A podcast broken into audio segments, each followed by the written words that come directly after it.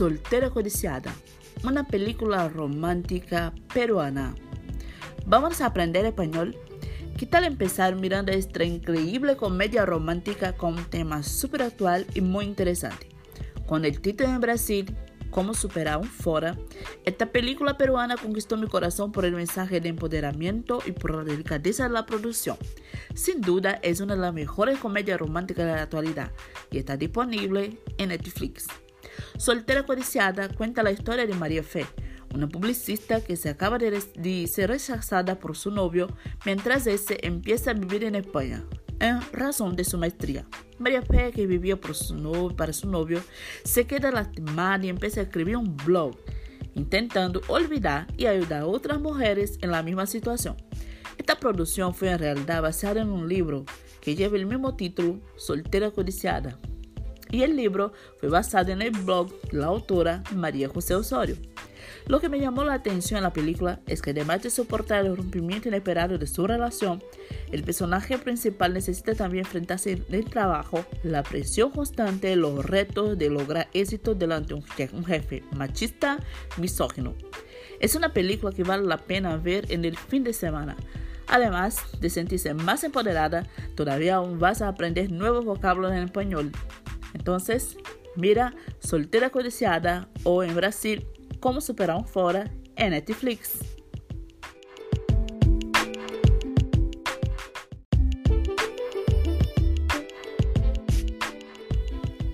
Bom, vamos trabalhar o vocabulário aqui dessa, desse áudio que vocês acabaram de ouvir. Solteira codiciada foi o primeiro termo que a gente utilizou aí.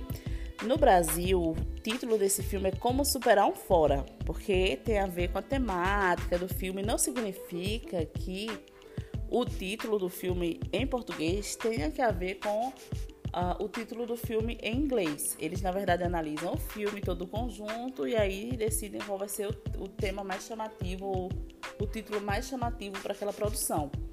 Então, em espanhol, solteira codiciada, que quer dizer mulher, ou, ou, mulher não, né? Solteira, mulher solteira no caso. É solte, solteira, vem de solteira, né? Solteira desejada ou cobiçada.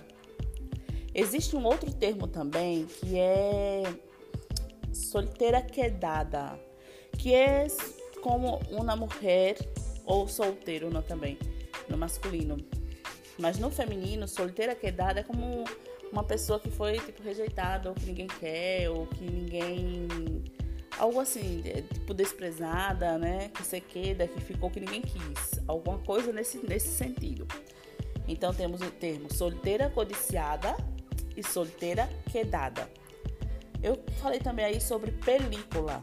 Película romântica. Que é uma película? Uma película é aquilo que a gente vai ao cinema para assistir, que é filme. Então, na película é um filme. Outra palavra que eu utilizei aí foi rechaçada.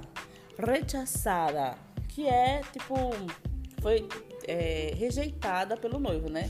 Ela foi rechaçada por seu novio. Então, foi rejeitada pelo seu noivo, pelo seu, na verdade, em espanhol, noivo, que não é noivo, é novio. Noivo em espanhol é prometido e novio, novio em espanhol é namorado. Então ela foi rechaçada por seu namorado, né? Que mais? Qual foi a outra palavra? Ah, intentando.